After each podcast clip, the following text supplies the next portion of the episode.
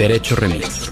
Divulgación jurídica para quienes saben reír. Con Miguel Pulido, Ixchel Cisneros y Gonzalo Sánchez de Tagle. Disponible en iTunes, Spotify, Patreon y puentes.mx.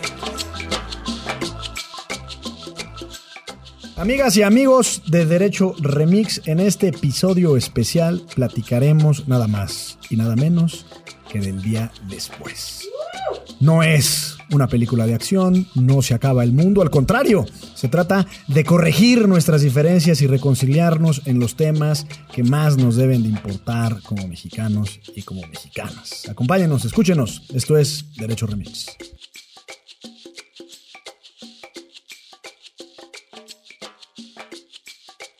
Buenos días, buenas tardes, buenas noches, bonita polarización o cualquiera que sea la circunstancia de enojo en la que usted se encuentra en este momento, en este bonito país dividido.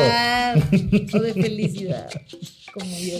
Ay, se estiró, o sea, dijo felicidad y si ustedes pudieran haber visto el desplazamiento muscular de, de Se escuchó, yo creo que se escuchó. Sí. Yo creo que se escuchó. Ay, es que porque sí. estamos en contingencia ambiental que no es contingencia ambiental. No, ¿qué te pasa? Pues No es que eh, las palabras tienen problemas para definir nuestra realidad. Exactamente. Respiramos aire envenenado, pero no pasa nada. Sigan Ya llevando a sus hecho hijos a correr al parque. Eso dijeron que no. Y también en las escuelas que tampoco fueron.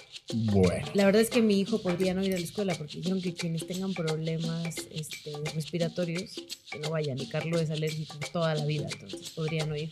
No, yo alcé la mano porque yo tengo una alergia espantosa y la contaminación me la deja, pero de rechupete, man. ¿Sí? Sí. Sí la padezco. meses tosiendo, ¿no te has No, sí, sí, sí. Siempre trae sus este, dulcecillos y, y sus caramelos y pastillas. Ya. Bueno, muchas gracias por habernos escuchado. golosinas. Esto fue Derecho Remix En la enfermedad. en la enfermedad, en la contingencia ambiental. Ya escucharon ustedes las voces de Gonzalo Sánchez de Tagle, el abogado más litigiante. ¿Se- ¿Existirá esa palabra? No creo. Por ser cortés. Siendo honestos, no. Ay, bueno, Excel, eh, Excel Cisneros, la periodista más. ¿Qué? Quiero ver qué cara pone Gonzalo, porque como no le dije nada a él, estás. Ya dijo estás. Excel Cisneros, la periodista más, Escribida, más escribida. más escribida de la comarca. Y su servidor Miguel Pulido, esto es. Derecho Remix.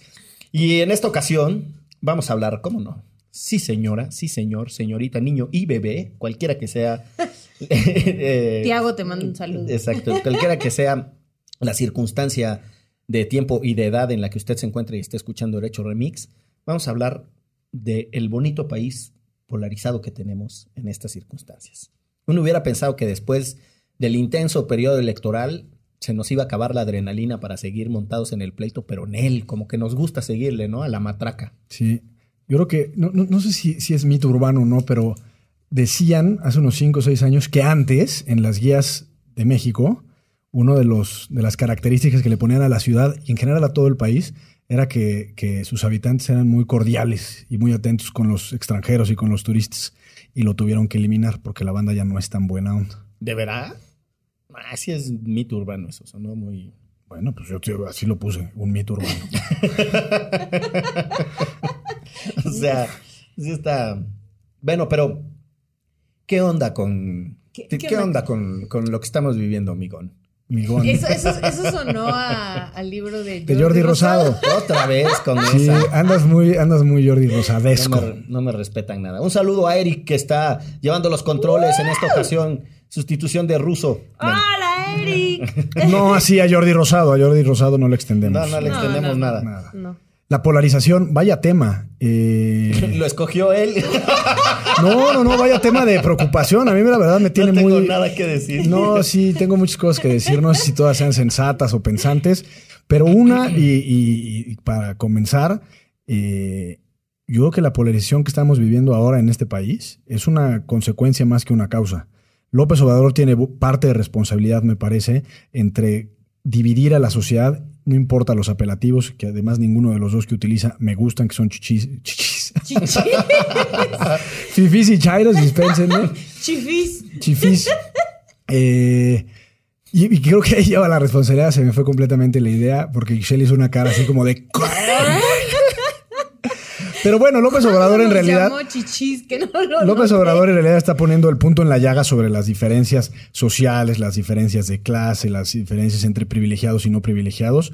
Y en ello lleva responsabilidad, pero más que ser el responsable de esta polarización, y digamos él y su equipo, eh, me parece que es una consecuencia de de una polarización que ya existía en nuestra sociedad, que a lo mejor no era políticamente correcto eh, emprender una lucha y llamarle a uno que es un privilegiado y otro no, pero en realidad es consecuencia de las desigualdades sociales profundas que hay en el país, es consecuencia de la enorme discriminación que hay en nuestro país, la enorme desigualdad económica. México es un país que aproximadamente tiene 660 millones de pobres, es decir, más o menos la mitad de la población, de los cuales aproximadamente, según el INEGI, 10 están por debajo de la línea de pobreza extrema. Entonces, esta polarización, para empezar como primera reflexión, me parece que, que, no se la podemos adjudicar a López Obrador, si bien, digamos, ha atizado la llama, pero en realidad es algo que creo que estaba pendiente en México de, de explotar como un Oye Express. Eh, y en ese sentido, creo que como primer paso hay que reconocer que la desigualdad no simplemente es retórica, sino que es una cuestión profunda que vivimos y que incluso es positivo que, que, haya sucedido, habrá cosas buenas, cosas malas, pero que cuando menos estemos abordando estos problemas son fundamentales como premisa para empezar a resolverlos. Justo si, eh, bueno, creo que tiene mucho que ver con las cuestiones de desigualdad, como bien mencionabas, ¿no? Y em, le diste al clavo, creo yo, de que ahora es políticamente correcto señalar esas desigualdades y antes pues nos las quedábamos, ¿no? Pero también creo que hay gente que, no sé, ha guardado en su corazoncito mucho odio por muchos años y ahora está metiendo en la misma bolsa a todo el mundo y agrediendo, este, deja tú en redes sociales, en la calle, ¿no? Y desde la propia presidencia para hacer distinción entre estas comunidades que ahorita están peleadas unas con otras.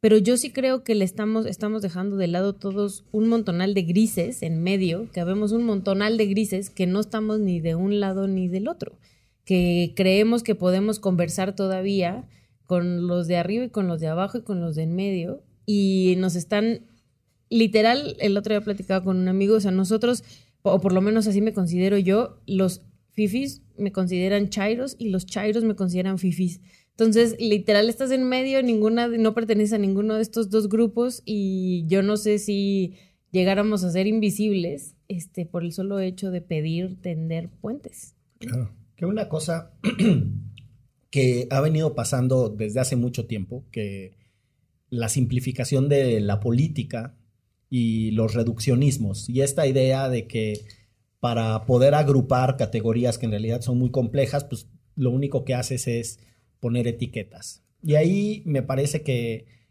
López Obrador podrá decir lo que sea. Eh, yo creo que hay un ejercicio de repetición de un montón de, personas que se cuelgan de eso y que terminan, eh, pues sí, contribuyendo a, un escenario que borra los matices, que elimina las, complejidades y no solo eh, no retrata bien lo que está sucediendo, sino que exacerba, porque entonces las categorías que no caben en lo que tu lenguaje te da para imaginar, pues no sabes qué hacer con ellas, ¿no? Y Excel lo decía ahorita con, con todas sus letras, pues si yo tengo un planteamiento de cercanía en lo general con el proyecto de la 4T, pero no tengo que andarles aplaudiendo ni me genera fascinación, porque la verdad no me genera fascinación personalísima el personaje, no tengo por qué estar escribiendo odas de admiración a López Obrador. Y entonces como que ya de repente los otros no saben qué hacer con uno y qué hacen, pues te descargan una, una oleada de descalificaciones muy complejas. Déjenme, con todo y que acabo de decir que López Obrador puede no tener responsabilidades, algo en lo que a mí sí me, a mí sí me presenta cierta preocupación, eh, es que no, no estamos discutiendo las implicaciones del discurso desde el poder. Y cuando se sostiene la idea de que el presidente también está en el derecho de contestar a quien sea que se le ataque y que el presidente también puede decir lo que piensa y que no pasa nada y que esa es una sociedad de libertades, a mí me hace pensar eh, en muchas personas que han venido estudiando la comunicación y que complejizan eh, la importancia del mensajero. El mensajero sí importa cuando manda ciertos mensajes. Y yo creo que no es por acudir al simplismo de que uno quiera tener al presidente silenciado, pero la verdad es que a mí sí me gustaría que por lo menos pudiéramos problematizar si las palabras que salen en la conferencia mañanera son iguales a las palabras que se pronuncian aquí en Derecho Remix. Porque yo sí creo que hay grandes diferencias desde dónde se enarbolan o desde dónde se dirigen los discursos y quién los dice. Sí, coincido. Y cuando decía que no es responsabilidad de López Obrador, lo matizo porque he escuchado a mucha gente, incluso en, en comidas familiares, que le echan la culpa de la polarización a López Obrador. Algo de responsabilidad tiene y sobre todo coincido contigo, licenciado Bucles, por lo que hace a la, al reduccionismo ¿no? de las categorías. Eh, pero yo creo que esta polarización atiende, eh, como ya decía, a causas mucho más estructurales, más profundas de nuestra sociedad. Pero también me parece que una no es exclusiva de México, sino que vemos que en buena parte del mundo eh, las posiciones se están alejando del centro y, precisamente radicalizando. Pero otra también me parece que hay tres elementos o tres factores que confluyen en esta radicalización o en esta polarización. Por un lado es el agotamiento, y parece ser, lo digo casi que como hipótesis, pero el, agotamiento de nuestro sistema económico a nivel mundial o cuando menos regional en América Latina. Vemos a Bolsonaro por un lado, vemos lo que está sucediendo en Venezuela, lo que está sucediendo en Nicaragua, en Bolivia, es decir, en nuestra realidad latinoamericana, vemos que, que, que el modelo económico y los planteamientos eh, de distribución de la riqueza eh, se están quedando cortos y de alguna forma eso hace que exista un terreno fértil para distintos líderes, sin ponerle un apelativo o un calificativo, de tal forma que ellos mismos radicalizan su posición. Ahí puede ser, digamos, una de las causas, ese agotamiento. Otro es el desencantamiento con la democracia, cuando menos en México, si consideramos que la transición o la alternancia del 2000, eh, pues somos una democracia hiper joven. Eh, apenas estaríamos cumpliendo nuestra mayoría de edad. Eh, y en ese sentido, la democracia es difícil en sí misma. O sea, nadie ha dicho que es un sistema sencillo de administrar y sencillo de gestionar. Y por otro lado, y como tercer punto, creo que los medios de comunicación, las redes sociales, también facilitan mucho la participación, cosa que es buena de distintas personas que usualmente no participaban en discusiones públicas, digamos, en la plaza pública. Pero también por esa misma facilidad es, más, eh, más común que la propia posición se radicalice. Entonces, eh, y, creo que este es el punto más importante de lo que quiero decir. Eh, estamos perdiendo de vista el argumento y la razón, en realidad, y estamos yéndonos al reino de las ideas. Y una idea puede ser válida pues, en función de la validez de la misma idea pero no está sustentada. No, es una idea. Yo puedo decir, oye, pues a mí me gustan los elefantes rosas. Pues es mi opinión, es mi idea. Oye, pero ya no importa si existen o no existen los elefantes rosas, ni de qué tamaño son, ni dónde están, ¿no? Pues qué bueno que te gusten, Gonzalo, los elefantes rosas. Pero en realidad no estamos argumentando, estamos perdiendo el fondo de la argumentación, el fondo de, de los razonamientos complejos, y simplemente en 240 o 280 caracteres estamos sacando el posicionamiento del día. López Obrador está bien o está mal por haber cancelado la licitación y decir que el gobierno Pemex va a construir la, la, refinería en dos bocas. Pues no lo sé, pero yo no he escuchado razones de peso y argumentos que hagan sostenible una u otra posición, sino simplemente es yo apoyo a López Obrador, luego entonces está bien lo que dijo al respecto. Y eso creo que al final, me parece que fue Javier Marías, escritor español, el que acuñó este término de la dictadura, dictadura de la opinión única. Entonces es una opinión porque no está sustentada, es única porque es mía y es la dictadura porque cualquier cosa que esté en contra de lo que yo estoy diciendo no tiene validez. Entonces ahí creo que estamos un poco en, esa, en ese engrudo peleándonos. Agacho el engrudo. Bueno, pero en el plano ese de la polarización también, eh, y no porque esté aquí con nosotros, pero hay que mencionar también las cosas que se están haciendo un poco como para contestarlos. Hay, hay un, un ejemplo de muchos que trata de tender puentes y que trata de movilizar a la ciudadanía a participar en otras cosas es justo el día después, que es el proyecto que dirige nuestra querida y adorada Chelagüera y que también tiene que también justo trata de encontrar en la posibilidad de la participación ciudadana un elemento ahí que le dé riqueza a la vida pública de este país para que no quede en el achatamiento de estás conmigo o estás en mi contra, ¿no? Que pues estaría muy gacho. Y que va mucho más allá de una postura política, ¿no? Creo yo que al final justo esta idea surgió porque te peleabas con tu papá en las comidas, con tu vecina, este, cuando sacaban la basura, porque una votaba por Anaya y la otra por mí y el otro por Andrés Manuel, y así estábamos. Y justo era, a ver, o sea, cuando gane quien gane, se supone que tú vas a seguir siendo mi vecina, tú vas a seguir siendo mi papá, tú vas a seguir siendo mi hermano, y ni modo, tenemos que seguir un poco adelante porque el país se nos está cayendo a pedazos. Y justo la idea de esta plataforma que se llama El Día Después, que la pueden encontrar en el después.mx con el comercial completo, pues lo que busca es que las y los ciudadanos que quieran hacer algo por su país, pero no sepan cómo, se reúnan en esta plataforma con quien ya lo está haciendo, que normalmente son las organizaciones de la sociedad civil, colectivos o movimientos sociales. Y todo es tan básico como o sea, de verdad, dejemos a un lado a Andrés Manuel y la polarización y los fifís y los chairos, sino, a ver, tú eres una diseñadora y te interesa apoyar a la vaquita marina. Eh, ¿Por qué? Pues porque... O a la vaquita amarilla. O también a la vaquita amarilla. Esa tendrías que ir a hablar con Sergio Mayer. Pero en el caso de la vaquita Perdón, ya que está el paréntesis, ¿por qué Sergio Mayer y la vaquita amarilla? No, Gonzalo. Estoy muy perdido. ¿o qué? Estás muy perdido. Bueno, bueno, pues dispénsenme le dijo vaquita amarilla, a la vaquita, marina. No da una a este pobre Sergio Mayer. No, entonces ya salieron memes de una vaca amarilla. Tampoco lo mandamos a saludar. Con razón, luego no entiendo los trending topics y veía vacas amarillas y ya. Era esto, muchacho. Pues métete. Si te metes al hashtag, vas a. no, pero luego te metes y no entiendes y demás. Y es ahí muy complicado. sí, no. Y entonces le puse un Twitter en Facebook y no me contestó. un Twitter en Facebook, vía Tinder. ¿no?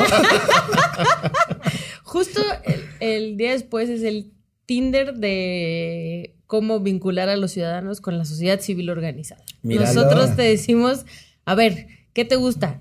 La vaquita amarilla. No, la vaquita marina. ¿Y quién lo está trabajando? Pues esta organización en Baja California. Y tú eres diseñadora y ellos necesitan una diseñadora. Pues mira, los presentamos. Mucho gusto.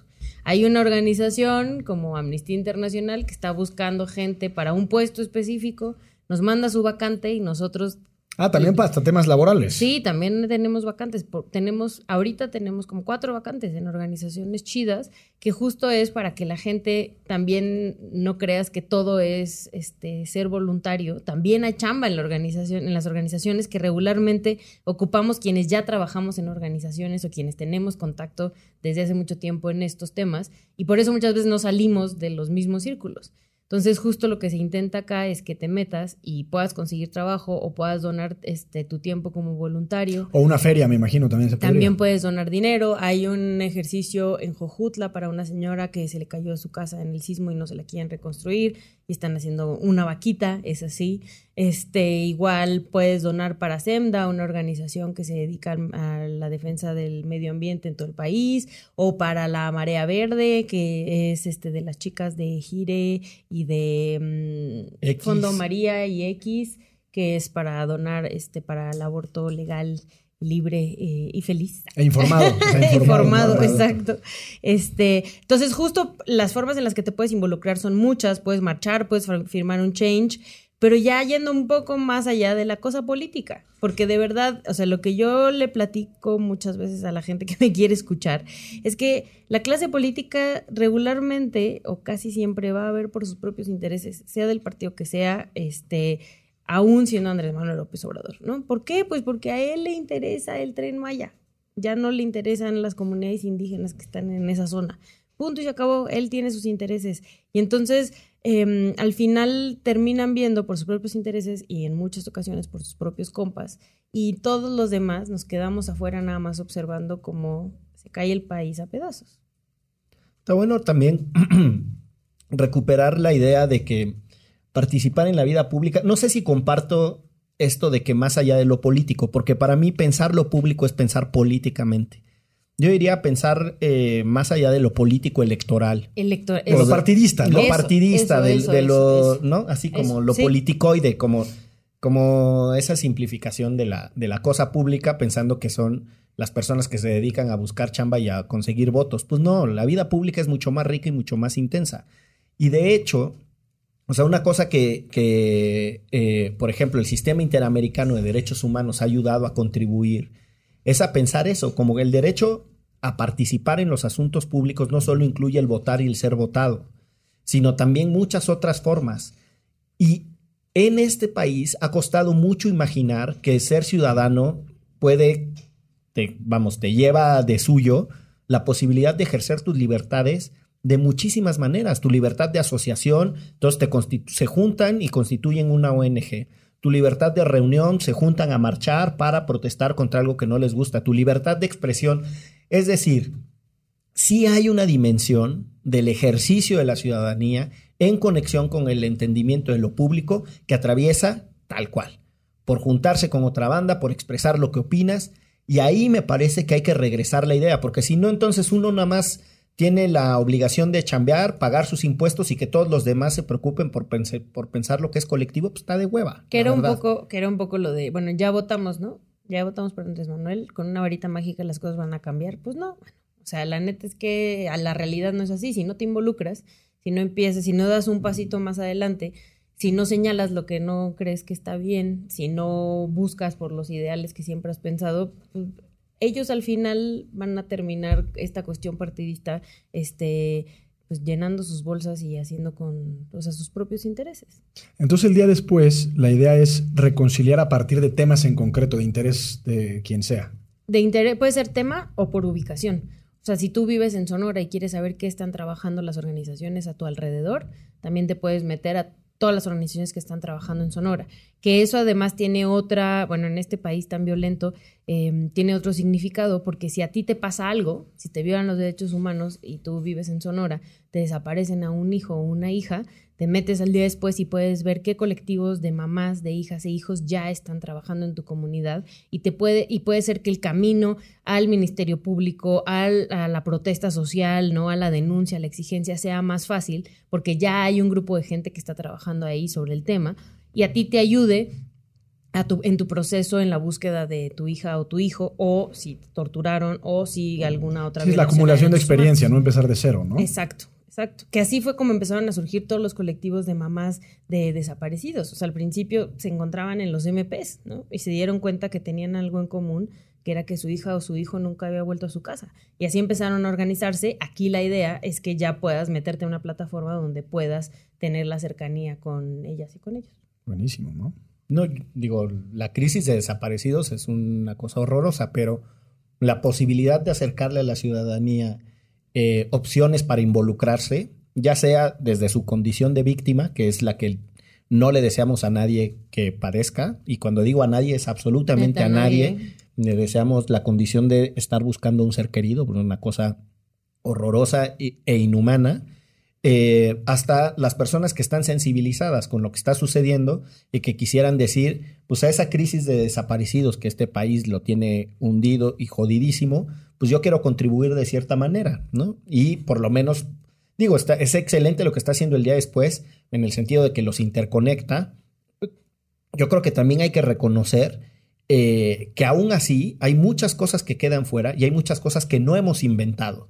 O sea, también esto es para decir, eh, se pueden generar cosas. O sea, hasta yo diría es un referente de inspiración, ¿no? Para apropiarse de el país. O sea, si no nos apropiamos del país, del pedacito que nos toca y le metemos nuestra energía, pues la cosa va a estar bien jodida. O va a seguir más jodida, pues. Y justo aquí, o sea, el día del lanzamiento no se me acercó una chica, una diseñadora que apenas está terminando la escuela, que está haciendo sus prácticas en el Centro Cultural Tlatelolco. Yo puedo donar mi tiempo, ¿no? Y mi talento. Aquí está mi tarjeta, no sé qué. Pero también se nos ha acercado gente que organiza conciertos y que tiene muchísimo dinero en este país y se está dando cuenta de la realidad en el lugar en el que vive y quiere hacer algo. Entonces también se nos han acercado y nos dicen, a ver, yo tengo toda esta plataforma, tengo toda esta producción, tengo todo este capital, ¿qué puedo hacer con él? Entonces, justo este, la participación puede ser desde cualquier punto, desde cualquier clase social, desde cualquier interés, porque sí, a veces puede ser que lo que necesitemos es, no sé, venirnos aquí a, a un parque en Iztapalapa a levantar y barrer y, quitar plantas, ¿no? Eso lo puede hacer cualquiera, no tiene que estar estudiado ni tener mucho dinero ni nada, ¿no? Entonces justo te da la oportunidad de que si no tienes tiempo de marchar y quieres firmar un change o entrarle a una campaña en redes sociales, puedes encontrar esa campaña en redes sociales para desde tu chamba, desde tu casa, desde tu celular, también darle y apoyar a esta organización o colectivo este, que te interesó involucrarte. Entonces, digamos, de alguna forma es reconciliar a partir de temas muy puntuales. Se deja de pelearte y ayuda, ¿no? Exacto. deja de pelearte con tu sombra, ¿no? Porque muchas veces las peleas que vemos es como, como, como, como golpes al aire. Sí, pues es boxeo de sombra. Pero incluso es como con esa persona que crees que eh, estás en un nivel altísimo de antagonismo, o sea, porque frente al tema de López Obrador, aparentemente hay puntos, en común. hay puntos en común cuando haces el giro de, ¿no? de 360, o sea, cuando te permites entender la complejidad de tu ser y la complejidad de tus intereses y la complejidad de tu entorno. Y al reconocer esa diversidad, esa complejidad, esa riqueza, eh, vas a encontrar puntos de acuerdo con los que hace 20 minutos te creías un radical adversario, ¿no? Y es, o sea, yo creo lo que... Para mí lo que es fundamental, y, coincidiendo con lo que decía Ixchel, de que los partidos políticos o la política partidista siempre va a jalar agua para su molino y ver por sus propios intereses. Habrá quien lo haga de manera más burda, ¿no? Pensemos hace unos ocho meses, como qué opinábamos del gobierno federal. Y habrá quien lo haga de manera más velada, pero al final coincido en que siempre eh, es agua para el molino y ver cómo logramos que la próxima elección nos vaya mejor que la pasada. Y, esa es nos den más recursos. Y es la lógica, ¿no? Partidista.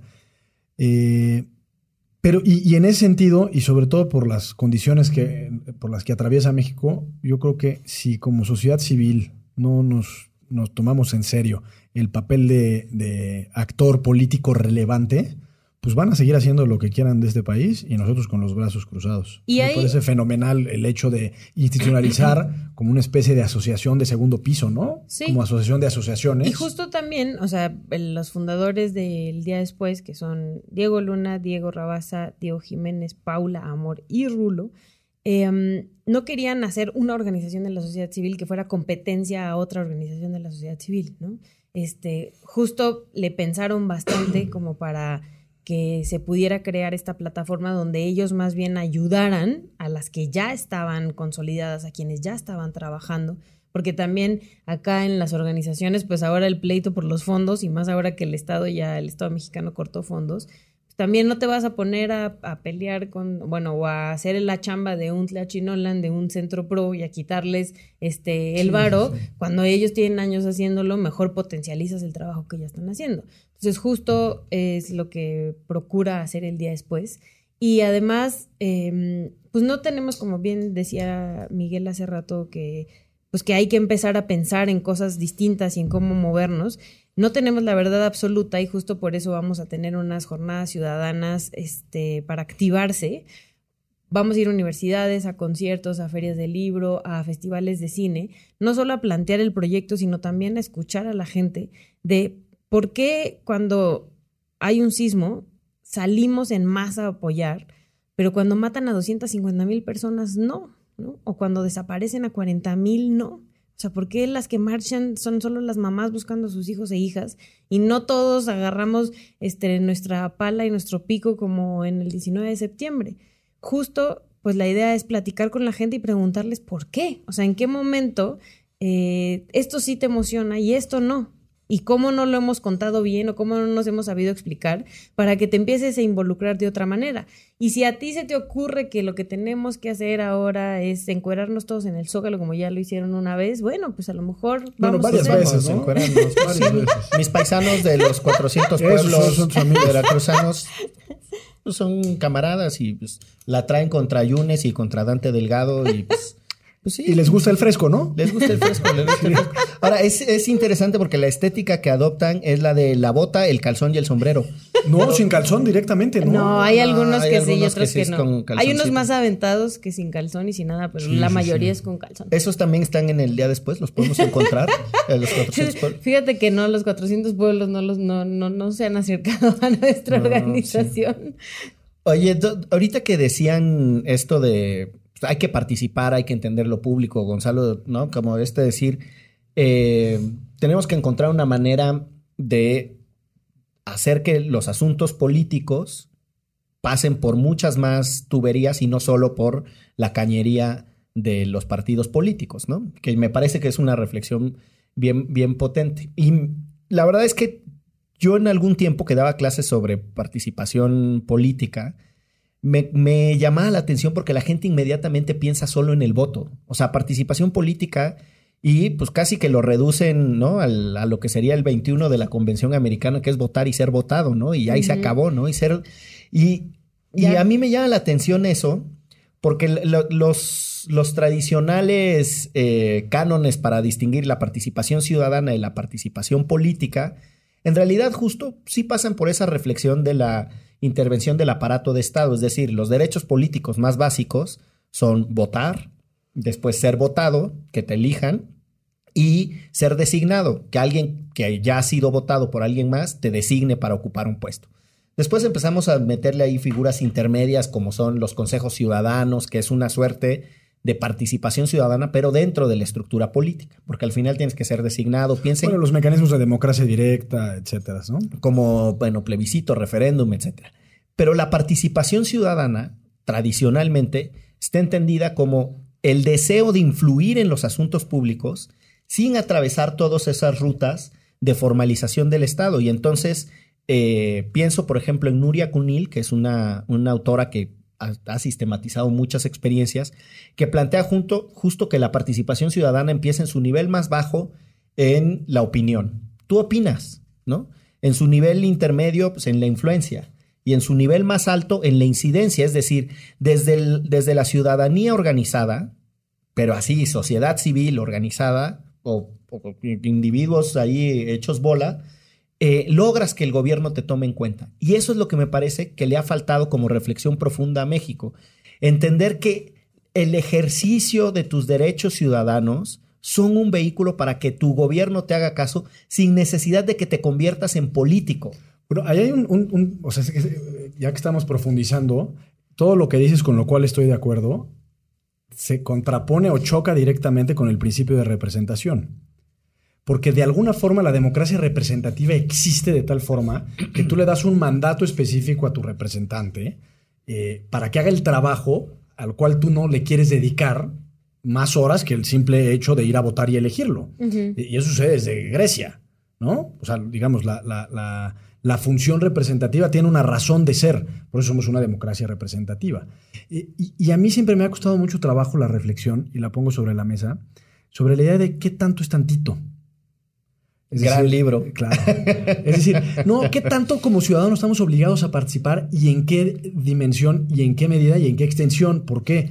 Porque creo que hay varias cosas. La primera es pues cada quien tiene que llevar las chuletas a su casa. Sí, seguro. Eh, por otro lado, cada quien, y más en un país como México, eh, tenemos nuestros propios dramas personales eh, y nuestras propias tragedias individuales.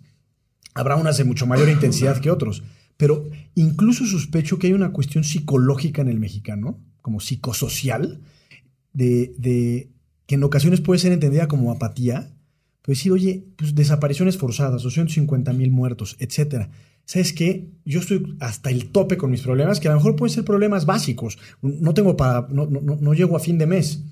Eh, pero pues al final ese es su universo de las personas eh, y, se, convierte en su total prioridad. Entonces creo que es un balance muy, muy fino entre cómo somos como sociedad participativa respecto a cómo somos como sociedad clase mediera, digamos, que es una aspiración eh, de cualquier sociedad ser, digamos, en su gran mayoría de clase media, de tal forma que tengas espacio mental de recursos y temporal como para dedicarte a otras cosas que solo tus prioridades.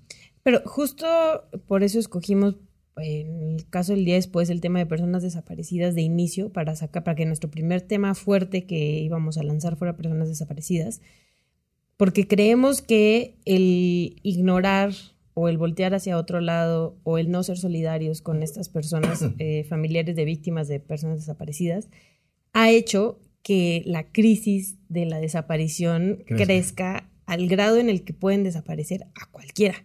O sea, ahorita de verdad esa, esa onda de desaparecieron al malandro, que era muy de, mi pueblo, por ser malandro se lo llevaron, por andarse juntando con, con malas personas, eso ya no existe. O sea, justo fui a Sonora hace un mes y en una semana, saliendo de la universidad, se llevaron a ocho estudiantes, así en diferentes momentos.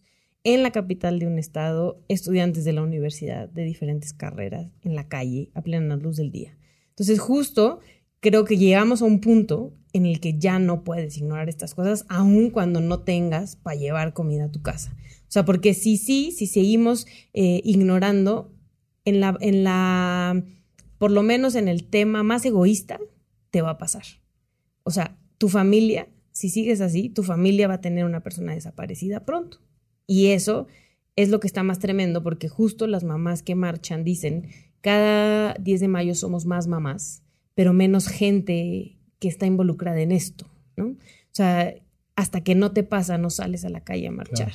Y justo eso está bien tremendo. Qué duro eso, ¿no? Cada vez son más mamás en esas circunstancias. Pero menos apoyadas. Pero menos apoyadas. Está tremendo. Eh, Ixchel, dos cositas de, sobre el día después.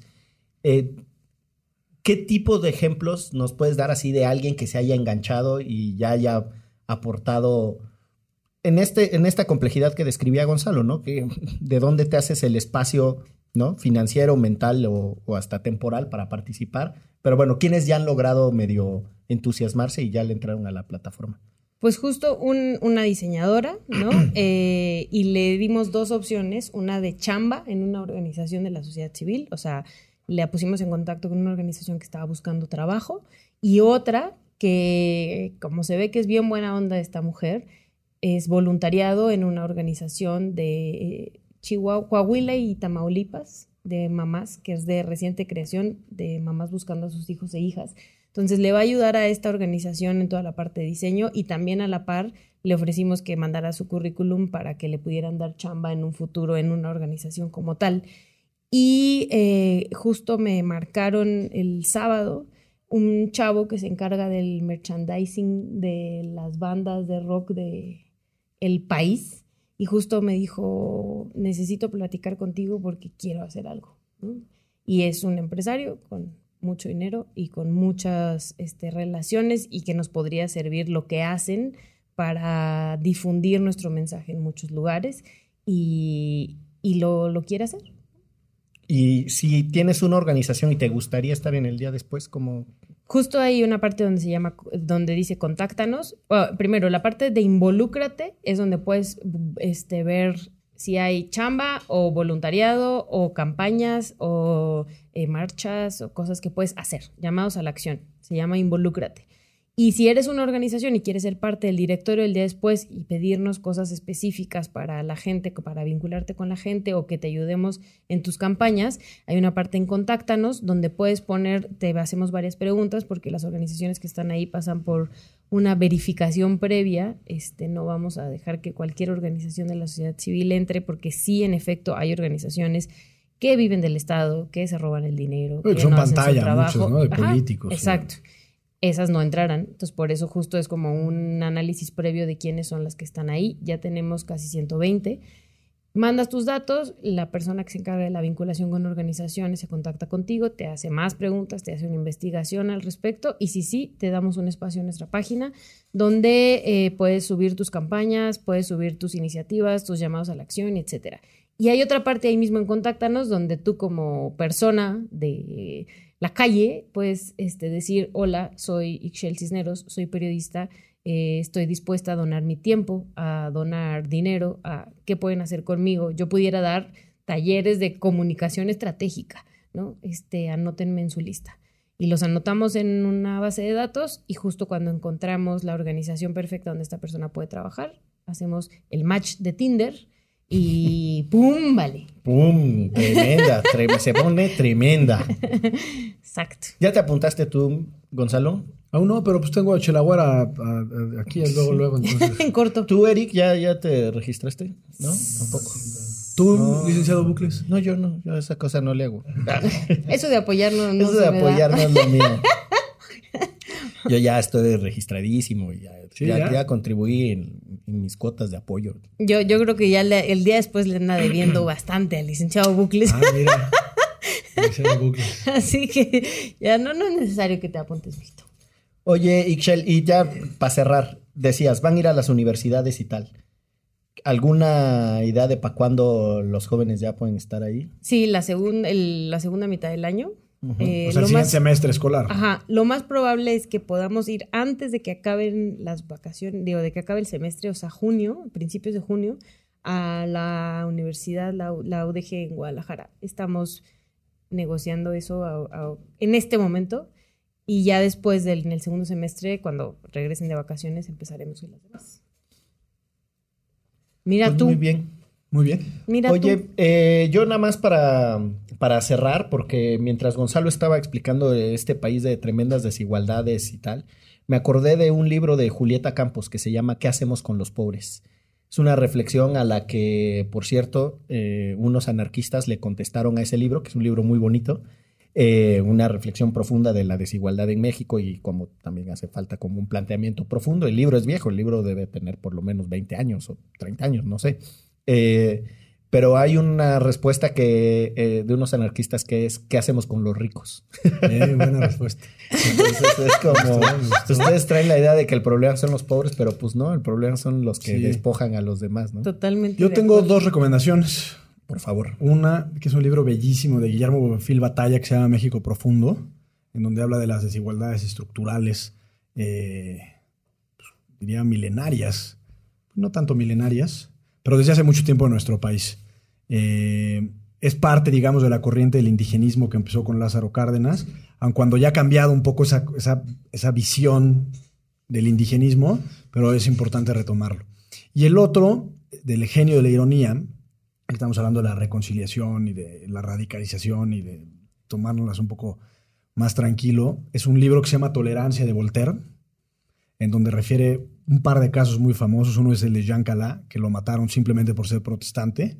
Eh, en Francia, a los, protestantes le decían los hugonotes, de forma despectiva. Y entonces un- una especie de reflexión de Voltaire diciendo, oigan, serenos. O sea, no por el simple hecho de que creas en otra cosa, es como para andarte peleando el chongo con tu vecino. Y creo que queda perfectamente eh, a cuento con lo que hemos platicado. Y felicitar a Chelagüera por su esfuerzo. Estas ojeras tienen nombre y qué apellido. entusiasmo, entusiasmo. Ya. El día después. Sí. No, mi recomendación es entren al día después.mx o las redes sociales Instagram, YouTube, Tinder. Twitter o Facebook, el día después MX. Y justo en eh, nuestra página de internet y en el canal de YouTube van a encontrar un corto documental sobre las personas desaparecidas, este, realizado por Diego Rabaza con fotografía aérea de Santiago Arau. Súper chido que cuenta en 20 minutitos la historia de la desaparición en México. Tremendo. Entrenle el día después. Esto fue Derecho Remix.